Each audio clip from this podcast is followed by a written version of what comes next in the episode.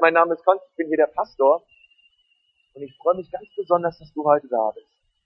Ähm, und ich glaube, dass Gott heute Abend was zu sagen hat und ich ähm, möchte mit euch etwas teilen ähm, aus einem Artikel, den ich gelesen habe. Ich möchte heute über, und ich weiß nicht, ob du Jesus kennst oder nicht. Ähm, ich möchte mit euch über vier Gründe reden, warum Leute nicht mehr glauben und auch über vier Gründe reden, warum du vielleicht auch sagst, Glaube ist nichts für dich. So Glaube an Jesus oder so zum Beispiel. Ja. Und ähm, dieser Artikel, der heißt Generation X Christian uncovers why people leave the faith. Sozusagen Generation X, Ex-Christen ähm, die quasi aufdecken, warum äh, auch die jungen Menschen heutzutage einfach nicht mehr an Jesus glauben. Ähm, und die häufigsten Gründe, warum Menschen nicht an Jesus glauben oder auch nicht mehr an Jesus glauben, über die vier häufigsten Gründe wollen wir heute einfach reden. Hört sich simpel an, oder? Die vier häufigsten Gründe, warum Menschen nicht glauben. Und ich möchte mit einem Vers anfangen, aus Matthäus 13, Vers 18 bis 23. Und dort steht, lasst uns ähm, ja das einfach so hören, als etwas, was Jesus auch direkt so zu dir sagt. Dort steht, hört nun ihr das Gleichnis vom Seemann. So oft jemand das Wort vom Reich Gottes hört und nicht versteht, kommt der Böse und reißt weg, was in sein Herz gesät war. Wer ist nochmal der Böse? Reißt weg, was in sein Herz gesät war. Dieser ist es, bei dem an den Weg gesät ist. Bei dem aber auf das Steinige gesät ist, dieser ist es, der das Wort hört und sogleich mit Freuden aufnimmt. Er hat aber keine Wurzel in sich, sondern ist ein Mensch des Augenblicks. Luther sagt wetterwendisch. Und wenn Bedrängnisse entsteht oder Verfolgung um des Wortes willen, nimmt er sogleich Anstoß. Bei dem aber unter die Dornen gesät ist, dieser ist es, der das Wort hört und die Sorge der Zeit und der Betrug des Reichtums ersticken das Wort. Und er bringt keine Frucht. Und jetzt der letzte Vers, bei dem aber auf die gute Erde gesät ist, dieser ist es, der das Wort hört und versteht, der wirklich Frucht bringt. Und der eine trägt 100, der andere 60 und der andere 30-fach. Soweit, so gut, ich möchte mal mit uns beten. Herr Jesus, ich danke jetzt für dein Wort. Und ich bete, Herr, dass es zu uns spricht. Und Jesus, ich danke dir, dass du hier bist und dass du unsere Herzen anrührst. Durch die Kraft vom Kreuz. In Jesu Namen. Amen.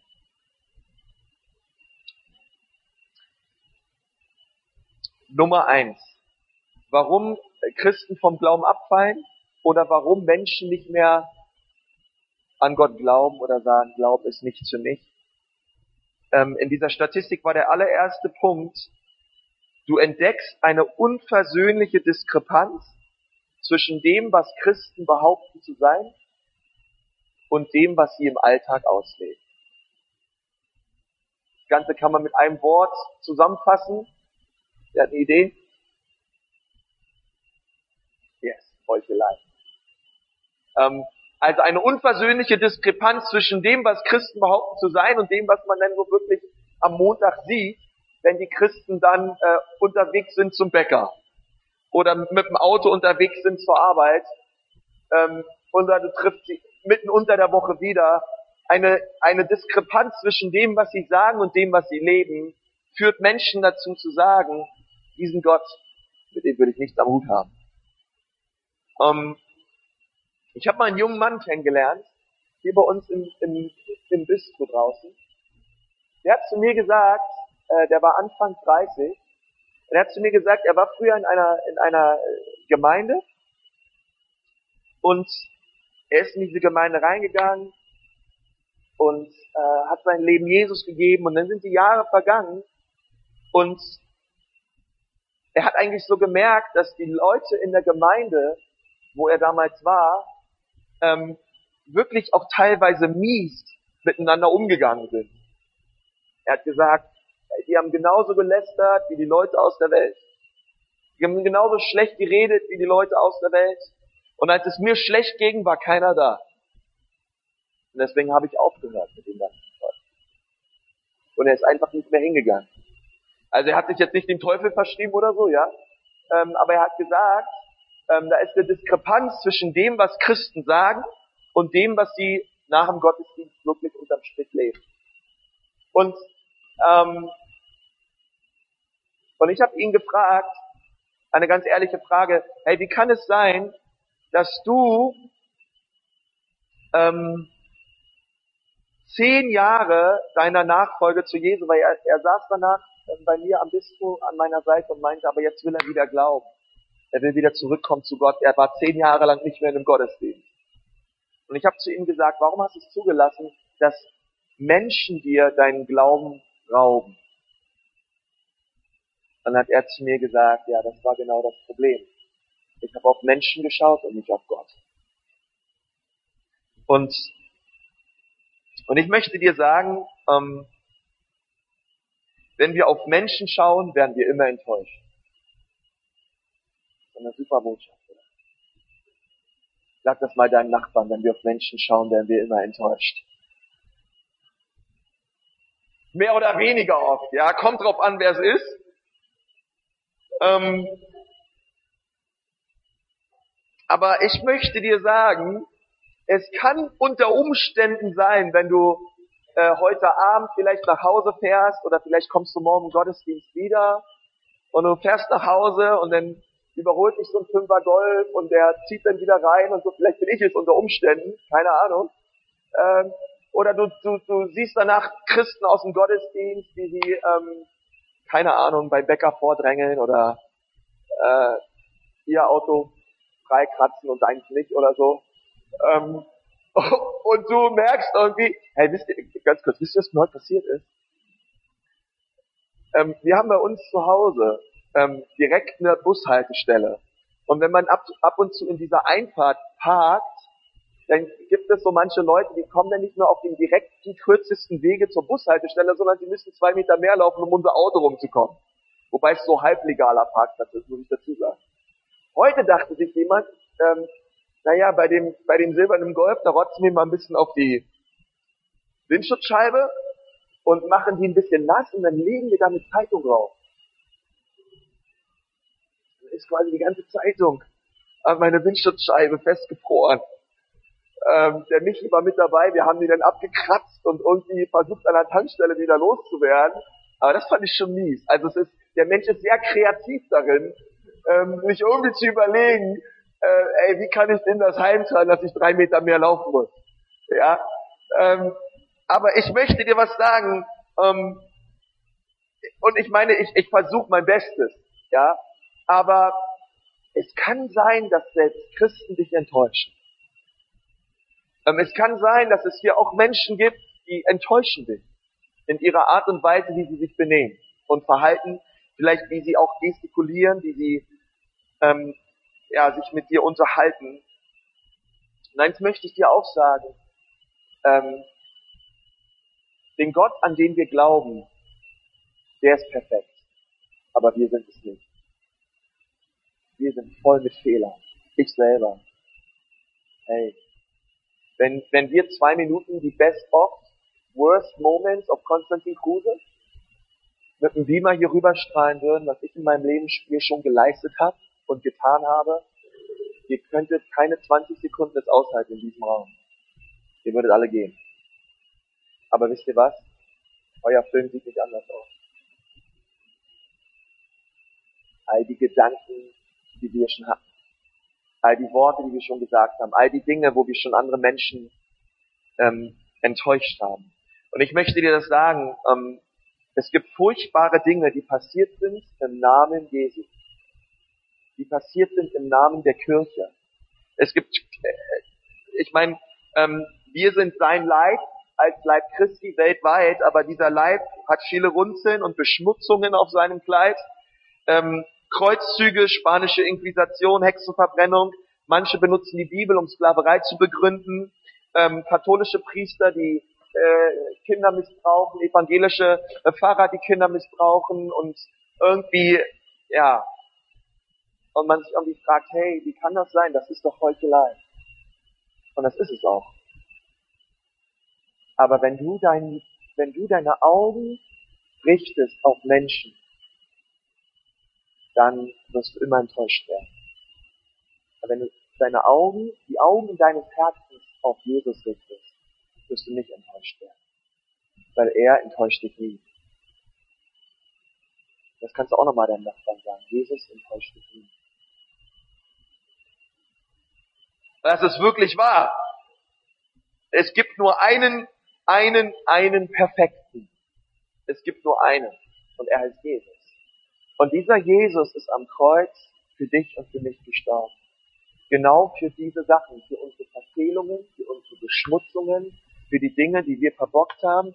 Er hat meine Festplatte genommen, er hat meine Beameraufnahme genommen, diese zwei Minuten, ach, das diese 20.000 Stunden, und er hat sie ans Kreuz genagelt und hat gesagt, Konsti, du bist frei davon, ähm, ich liebe dich so sehr, ich vergebe dir all deine Schuld. Und er ist perfekt. Er war ohne Schuld und ohne Sünde, sagt die Bibel. Menschen werden dich enttäuschen. Jesus nicht. Und wenn du dir deinen Glauben aufbaust, und ich weiß nicht, wenn du an Jesus glaubst, und du glaubst vielleicht an Jesus, weil das alle machen, oder weil du das so aus deiner Kindheit kennst, oder du vielleicht früher das tun musstest, weil deine Eltern sonst nicht wussten, wie du dich in den katholischen Kindergarten unterkriegen können, ähm, und du sagst irgendwie, ja, äh, ich steck da immer noch drin, ähm, eher nicht im Kindergarten, aber nicht im Glauben halt, ähm, dann glaube ich, dass dein, dass dein Glaube kein festes Fundament hat. Weil immer wenn du dein Glauben auf Menschen baust, ähm, wird der Glauben irgendwann untergehen. wenn du dein Glauben auf Gott baust, auf Jesus baust, auf das baust, was er getan hat vor 2000 Jahren für dich, hey, dann wirst du auch noch in 30 Jahren hier sitzen und oder vielleicht hier vorne stehen und ihm nachfolgen und für ihn brennen. Weil er ist es wert. In Hebräer 12, Vers 1 bis 3, da spricht der Hebräerbriefautor über Menschen, die Jesus nachgefolgt sind. Und da sagt er in Vers 2, Hebräer 12, Vers 2, indem wir hinschauen auf Jesus, den Anfänger und Vollender des Glaubens, der um der vor ihm liegenden Freude willen die Schande nicht achtete und das Kreuz erduldete und sich gesetzt hat zur Rechten des Thrones Gottes. Was tust du, wenn dein Glaube verdunkelt wird durch Menschen, die behaupten, Christen zu sein, es aber nicht leben? Schau auf Jesus. Schau auf ihn. Er ist heilig und er ist ohne Fehler. Wisst ihr, in diesem Gleichnis gab es vier Menschen und drei davon haben die Botschaft nicht verstanden und nur einer hat es verstanden. Macht 25 Prozent der Anwesenden, zu denen Jesus hier gesprochen hat. Ähm und ich hoffe, dass du zu diesen 25 Prozent gehörst. Von, von Leuten, die das, die diese ganz einfache Botschaft verstanden haben. Ich richte meinen Glauben und meine Aufmerksamkeit auf Jesus weil ich habe auch keinen Bock auf Enttäuschung. Deswegen vertraue ich ihm und schau auf ihn. Amen. Okay. Punkt Nummer zwei. Warum Leute nicht glauben oder ihren Glauben an den Nagel hängen oder sagen, damit will ich nichts zu tun haben. Wenn du logische, theologische oder philosophische Fehler in der Lehre von Christen erkennst. Ihr jetzt alle mal wiederholen? Ähm, wenn man quasi diesen Vorwurf hat, hey, du weißt doch nicht wirklich, an was du da glaubst. Wer von euch hat den Satz schon mal gehört vielleicht? Du hast doch nicht wirklich, also du kannst doch das nicht wirklich glauben, was da in der Bibel steht. Und die Bibel ist wirklich ein, ein, ein merkwürdiges Buch. Also merkwürdig, ähm, aber auch merkwürdig. ähm, es ist, äh, ich meine, allein in Levitikus gibt es mehrere Kapitel nur über Hautkrankheit. Ja, und dann gibt es so ganz abgefahrene Kapitel, ja, wie Jona, der von einem Wal aufgefressen wird, ähm, und äh, Noah, der eine Arche gebaut hat, obwohl es nicht geregnet hat und dann kennt man all die Stories mit Mose und so weiter aus dem Alten Testament. Ähm, und dann gibt es diese Leute, die sagen, hey, da kannst du doch nicht wirklich dran glauben. Wach mal auf. Ist wirklich dein Glaube? Hey, da kann man als Kind dran glauben, wenn man noch eine lebhafte Fantasie hat. Aber du bist doch ein, ein, du bist doch durch den Prozess der Aufklärung und des Humanismus in deinem Leben durchgegangen. Du kannst doch nicht wirklich daran glauben. Und wisst ihr, Billy Graham, er war ein Evangelist, ein ganz bekannter aus Amerika, und er ist ähm, auch in diesem Prozess gewesen in seinem Theologiestudium, wo er gesagt hat, ähm, und, und selber auch herausgefordert wurde durch diese ganze historisch kritische Theologie und ähm, wo, wo es ihn fast zermürbt hat. Und er hat gesagt, er hat irgendwann mal im Wald seinen Baumstamm gefunden, er hat da seine Bibel draufgelegt, seine Hand draufgelegt, und dann hat Billy gesagt, Herr, ich verstehe vielleicht nicht alles, was in deinem Wort steht, aber ich akzeptiere es im Glauben als dein Wort. Und ich nehme es als die Richtschnur und die Richtlinie für mein Leben zu 100% völlig an. Das ist das, worauf ich mein Leben bauen will. Und als Billy Graham das gemacht hat, dann ging sein Dienst so richtig los. Und so richtig ab. Ja. Weil er hatte auf einmal ein festes Fundament, auf dem er stand. Und das war das Wort Gottes. Ähm, und das bedeutet nicht, in deinem Glauben an Jesus, dass du dein Gehirn ausschalten sollst. Ja. Einige von euch müsst es vielleicht erstmal wieder anschalten. ähm, aber äh, wisst ihr, stell Fragen, weißt du, an die Bibel, sei ein Apologet, versuch ähm, richtig tief reinzugehen ins Wort Gottes, studiere es, aber du musst auch selber an diesen Punkt kommen in deinem Glauben, wo du sagst, ich vertraue dem Wort Gottes, das ist wahre Münze. Und dass es wahr ist, was hier drin steht. Ähm, wisst ihr, als ich heute Abend gepredigt, äh, als ich heute Abend gebetet habe, was ich, was ich auch predigen soll, da hat Gott mir diese, diese Predigt so stark aufs Herz gelegt. Weil es einige Leute hier gibt, die das hören sollen, was ich gerade sage.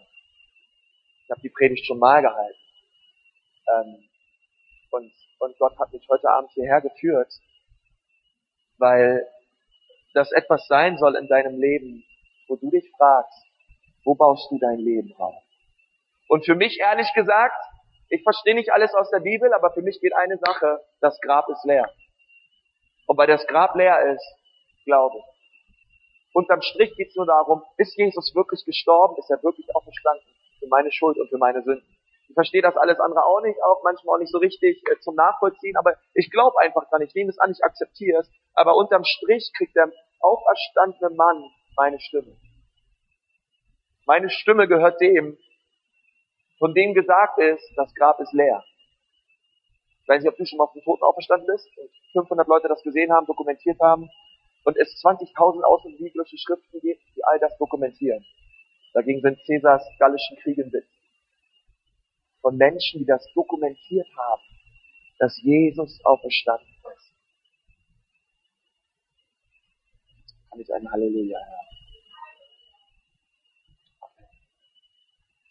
Es gab ein Mädchen im Religionsunterricht, die ist nach dem Unterricht zu ihrer Lehrerin an den Pult gegangen.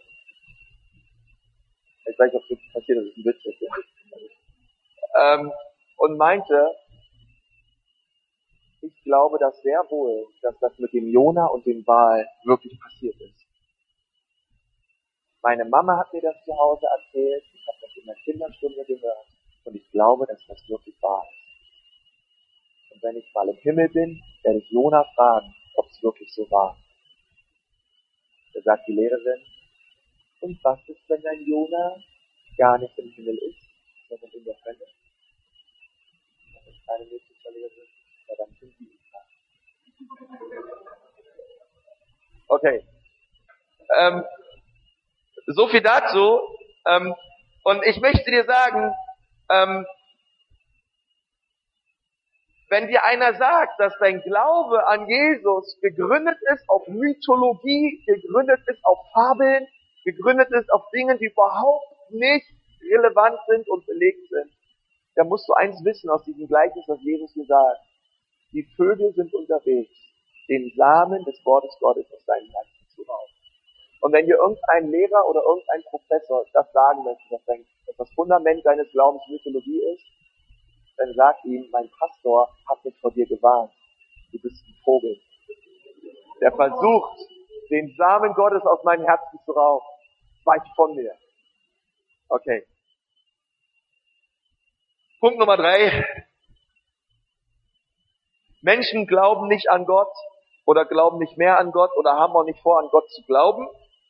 Ähm, besonders nicht, wenn sie persönliche Umstände in ihrem Leben erlebt haben, persönliche Dinge erlebt haben, die ihrem Bild, was sie von Gott haben, einfach total äh, widerspricht. Wenn sie schwere Zeiten durchmachen. Jesus sagt das in Vers 21, er hat aber keine Wurzel in sich, sondern ist nur ein Mensch des Augenblicks.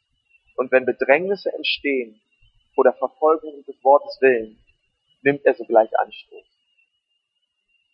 Und ich möchte eins sagen, manchmal wird Gott deine Erwartung nicht erfüllen. Was du an Gott erwartest, es ist gut, dass wir Erwartungen haben, aber Gott wird nicht alle Erwartungen, die wir haben, erfüllen. Ähm, sondern ich möchte sagen, die Bedrängnisse und der Sturm und das Feuer wird kommen. Auch in deinem Leben als Christ. Christsein bedeutet nicht, alles ist happy, clappy, easy going.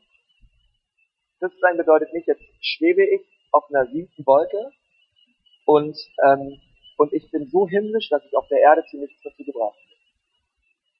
Sondern Christsein bedeutet, ähm, ich bin mir sehr wohl dessen bewusst, dass Bedrängnisse und Probleme kommen werden in meinem Leben.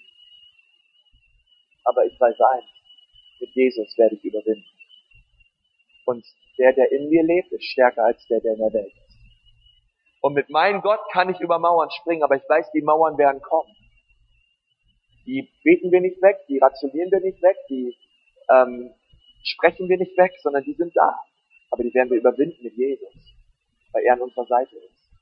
Und wir mit ihm zusammen wirklich von Sieg zu Sieg gehen. Aber wisst ihr, kein Sieg ohne Kampf. Deswegen ist Jesus mit uns, auch in deinem Leben, bei jeder Herausforderung. Ähm, und, und was machst du, wenn die Bedrängnisse da sind, wenn du sagst, Gott kann doch kein liebender Gott sein, weil mein fünfjähriger Cousin an Krebs gestorben ist. Ähm, es kann doch, es, wir können doch nicht von Liebe reden bei all dem Krieg, bei all den Abtreibungen, bei all den, bei all der Verfolgung, bei all den ähm, Menschen- und Sklavenhandel, den es derzeit gibt. Auf der, hey, wisst ihr, dass in, wisst ihr, dass im, äh, in der Zeit, in der wir leben, mehr Menschen versklavt werden als jemals zuvor in der Geschichte der Menschheit. Wisst ihr, dass es in Nürnberg Sklaven gibt? Ja, wisst ihr, dass es in der Ottostraße ähm, äh, Frauen gibt, junge afrikanische Frauen gibt, die versklavt werden und zur Prostitution gezwungen werden? Keine Wahl haben? Oder ähm, überall in Deutschland und in der westlichen Welt wirklich so Menschenhandel gibt. Ganz krass. 140.000 Sklaven gibt es. Menschen, die zu etwas gezwungen werden, was sie selber nicht wollen. Was tun wir angesichts dieses unwahrscheinlichen Leids dieser Welt? Wir schauen auf Jesus. Ich habe keine andere Antwort. Ähm, weil wenn ich auf Jesus sehe, wie er für mich gestorben ist, wisst ihr nicht, wie er gekommen ist, ähm, wie ein König sich seinen Tempel gebaut hat, in einem goldenen Stuhl gesetzt hat und dreimal geschwipst hat und die Probleme der Welt aus, aus dem Weg geschaffen hat, sondern er sich, er gekommen ist, in einen Stall geboren und an einem Kreuz gestorben. Brutal zusammengeschlagen, brutal geschlagen, man hat ihm den Bart rausgerissen, man hat ihn misshandelt auf übelste Weise. Und dann hing er am Kreuz für dich und für mich. Und er sagt, es ist vollbracht. Ich vergebe dir all deine Sünde. Wenn ich diesen Jesus sehe, der am Kreuz für mich gestorben ist, dann weiß ich, dass ein Gott, der bereit ist für mich zu sterben, nur die besten Absichten hat für mein Leben. Ich könnte all die Argumente verstehen, wenn, wenn, wenn Gott so gewesen wäre, wenn er sich nicht gekümmert hätte um uns, irgendwie einen auf Legitär gemacht hatte auf der Erde, aber er ist gekommen, um zu sterben. Er hat, ich glaube, dass kein Mensch diese Qual, dieses Ausgestoßensein und die Lieblosigkeit, die Menschen, die einen Menschen widerfahren lassen können, erlebt. Keiner hat das so stark erlebt wie Jesus. Und weil er es so erlebt hat, ähm, weiß ich, dass Gott, Gott gute Absichten hat für mein Leben. Wisst ihr, ähm, wie ich ein kleiner Junge war, war ich sehr turbulent. Und wir haben sehr viele Dinge getan zu Hause, die ganz, ganz, ganz, ganz unmöglich waren. Ganz schlimm waren. Ich hatte auch noch einen vier Jahre jüngeren Bruder. Ich habe ihm alles vorgemacht, er hat alles nachgemacht. Dann hatte ich zwei ältere Schwestern. Die zwei Schwestern hatten mich immer in den Haaren gehabt, weil die eine kommt aus der Schule, hatte die Hosen von der anderen an und wie das so ist unter Schwestern, oder? Wisst ihr, was ich meine? Ja, ging's richtig ab. Und mein Bruder und ich, wir auch halt, ne? Standard. Und dann ähm, weiß ich noch einmal, ähm, ich bin vom Klettergerüst gesprungen, habe mir den Kopf aufgeschlagen und ich bin, ich weiß nicht mal, ob es mein Vater oder meine Mutter war. Sagen wir mal, es war, mein, es war wahrscheinlich meine Mutter, mein Vater, meine Arbeit. Und meiner Mutter zusammen ins Krankenhaus gefahren, ähm, weil der Kopf genäht werden musste. Und meine Mutter hat meinen Kopf gehalten und der Arzt hat sich das angeschaut, so richtig Haare zur Seite und richtig die Wunde angeschaut. Das tut richtig weh, wenn man so fünf Jahre alt ist. Da schreit man. Und da denkt man sich, Mama, was tust du mir an?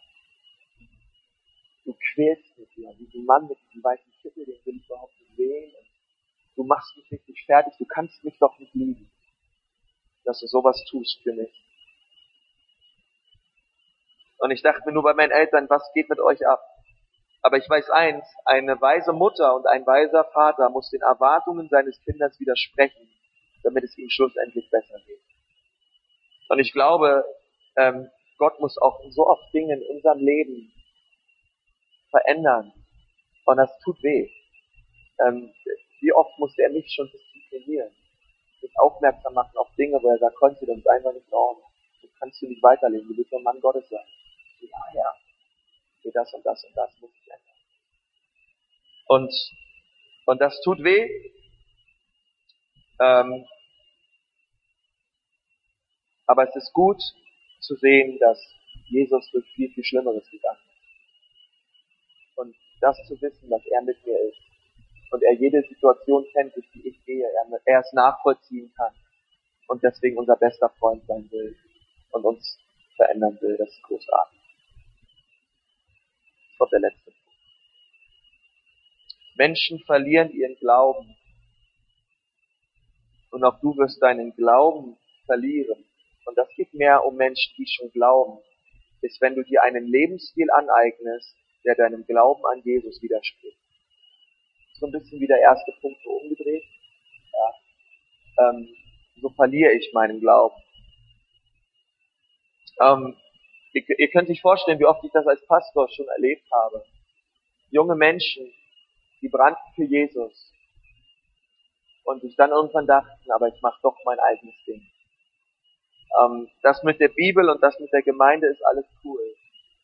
Aber hey, ich will, ich will doch lieber mit meiner Freundin tun und lassen, was ich halt, worauf ich halt Bock habe. Und die halt auch. Wir wollen halt trotzdem so leben, wie ich will. Ähm, ich lasse mir doch von der Bibel nicht sagen, dass Ecstasy schlecht ist. Oder äh, ich will doch nach wie vor mir meine Filmchen anschauen. Was daran kann doch nichts Schlechtes sein. Ähm, und was interessant ist, ist, ähm, ich meine, es gibt diesen, sicherlich diesen Begriff des Synkretismus, aber dass sich irgendwann diese, diese Form der Weltlichkeit, sagt Paulus, wo wir tun und lassen wollen, ähm, besser, ich, ich werfe einen anderen Begriff rein, christlichen Atheismus, wo wir an Gott glauben, aber leben, als würde er nicht existieren. Wir glauben, aber wir leben völlig anders. Und irgendwann im Laufe dieser Zeit ähm, formt man sich seinen Glauben so zurecht, dass er sich der neuen Lebensweise, für die ich mich dann entschieden habe, gut anpasst. Ein bisschen Jesus passt da noch mit rein. Ein bisschen Jesus passt noch gut mit rein in meine, in meine finstere Musik. Ein bisschen Jesus passt noch mit rein in meine finstere DVD-Sammlung. Ein bisschen Jesus passt noch mit rein in, in der Art und Weise, wie ich Frauen anschaue am Wochenende, wenn ich mit meinen Kumpels unterwegs bin. Wie gut, dass niemand weiß, dass ich rumgestiefelt habe. Und wir eignen uns einen Lebensstil an, von dem die Bibel eigentlich sagt, hey, der tut dir nicht gut. Und die Gefahr ist darin, dass ähm, hier ein bisschen Kompromisse, dort ein bisschen Kompromisse. Und anstatt die Dinge beim Namen zu nennen und zu Jesus zu kommen, kostet es mich irgendwann mehr, umzukehren und an das zu leben, an was ich ursprünglich geglaubt habe. Es kostet mich dann irgendwann mehr. Am Anfang ist es noch leicht, umzukehren. Aber wenn ich mir diesen Lebensstil einmal angewohnt habe und immer weiter darin lebe, lebe, lebe, dann sagt man sich irgendwann, jetzt bleibe ich wieder hier drin gebe mir nicht die Blöße, wieder zurückzukehren. Und das ist doch, das ist genau, was der Teufel will. Er will uns halten. Den Ängsten, er will uns halten. In Verdammnis, er will uns halten. In Sünde, und er will nicht, dass wir zurückkommen. Aber Jesus möchte, dass du zurückkommst. Der dich so sehr liebt. Ähm, ganz viele Menschen aus meiner Jugend von früher, aus der Gemeinde und auch aus meinem Verwandtschaftsrat, ganz viele Leute, die früher unterwegs waren mit Jesus, sind es heute nicht mehr. Aus diesem Grund. Sie haben sich einen Lebensstil angeeignet, der der Bibel widerspricht. Und dem widerspricht, was Gott, was Gott ursprünglich für dich und für mich geplant hat. Hey, ich möchte sagen, ähm, ich glaube an Jesus und ich habe ihn lieb. Und er ist das Beste, was mir jemals widerfahren ist. Und, und ich glaube, dass der Gott, der mich nie enttäuscht hat, der wird dich auch nie enttäuschen. Und hier sind Leute heute Abend, die seid enttäuscht worden von Menschen. Und Gott sagt, komm zu mir, denn ich enttäusche dich nicht. Und bei mir findest du Ruhe. Das möchte ich mal mit uns beten. Wenn wir die Augen schließen. Halleluja.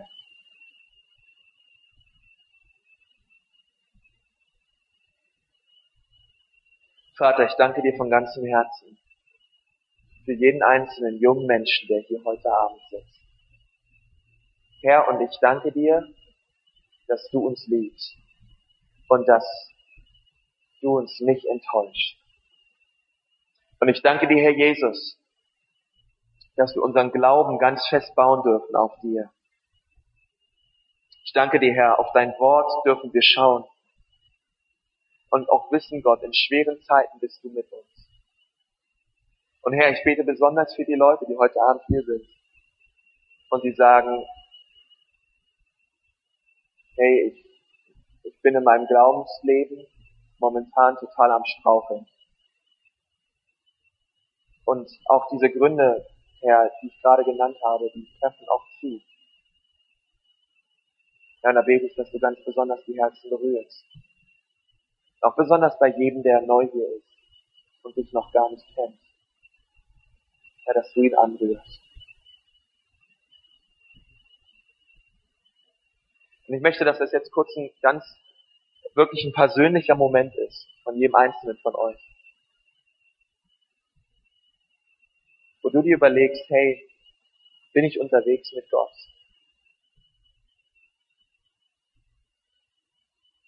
baue ich meinen Glauben auf ihn und auf sein Wort?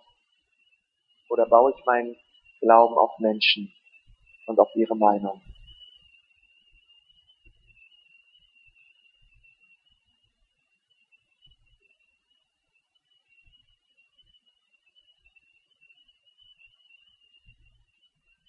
Und wenn du heute Abend hier bist und du sagst, ich möchte gern mein Leben Jesus geben. Ja, Menschen haben mich enttäuscht, aber heute Abend komme ich zu Gott. Und ich glaube, dass er es gut meint mit mir.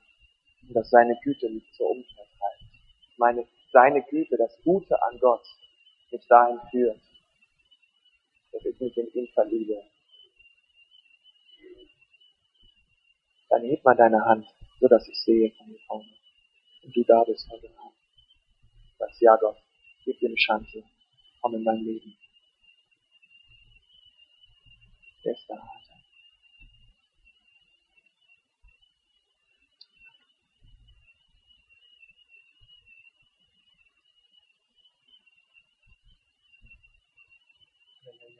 Ich möchte gern Gebet sprechen und möchte, dass wir alle sitzen bleiben dabei. Ich, ich, ich spreche so dieses Gebet vor und es ist eine Einladung an Jesus, wo wir sagen, komm in mein Herz, komm in mein Leben, Jesus, und verändere mich. Und du kannst dieses Gebet nachsprechen, ähm, du kannst es so innerlich mitbeten. Und es soll ein erster guter Start sein in deinem Leben, mit Jesus voranzugehen. Und noch viele weitere Schritte sollen dem folgen. Und jetzt möchte ich mal beten. Herr Jesus, ich danke dir, dass du mein Herr bist. Und ich danke dir, Herr Jesus, dass du am Kreuz für mich gestorben bist. Ich danke dir, Herr Jesus, dass all meine Schuld und all meine Sünde getragen wurde von dir. Und ich möchte dich heute Abend bitten, komm in mein Herz. Bitte komm in mein Leben. Es tut mir leid, Jesus, dass ich schon so lange ohne dich gelaufen bin. Heute setze ich dem ein Ende und ich komme zu dir. Ich danke dir, dass du mich nicht enttäuscht und dass du mich nicht entmutigst, dass du mich nicht weg, wegschickst, sondern dass du mich aufnimmst und annimmst, so wie ich bin. Und so komme ich her, wie ich bin, in deine Arme. Und danke dir, dass du mich aufnimmst. In Jesu Namen. Amen. Halleluja. Gepriesen sei der Herr. Gott ist treu. Ja. Und, ähm, und ich glaube, dass, dass es wahr ist, dass er dich nicht enttäuscht. Und wenn du enttäuscht wurdest von Menschen, dann leg diese Enttäuschung ab am Kreuz. du enttäuscht wurdest von anderen Christen, die das irgendwie nicht so leben, wie du dir das vorgestellt hast, dann leg auch das ab am Kreuz. Oder deine Eltern dir ähm, ein schwieriges Leben vorgelebt haben, dann leg auch das ab am Kreuz. Und sag, Jesus, ich schaue auf dich als mein Vorbild. Und ganz vieles von dem, was Jesus getan hat und wie er gelebt hat, das steht in der Bibel. Das ist jetzt nicht die Bibel, aber sowas ähnliches. Ähm, da könnt ihr mehr von ihm erfahren, wie er so drauf ist. Und alleine über Jesus zu lesen, wird dein Leben schon verändern. Amen.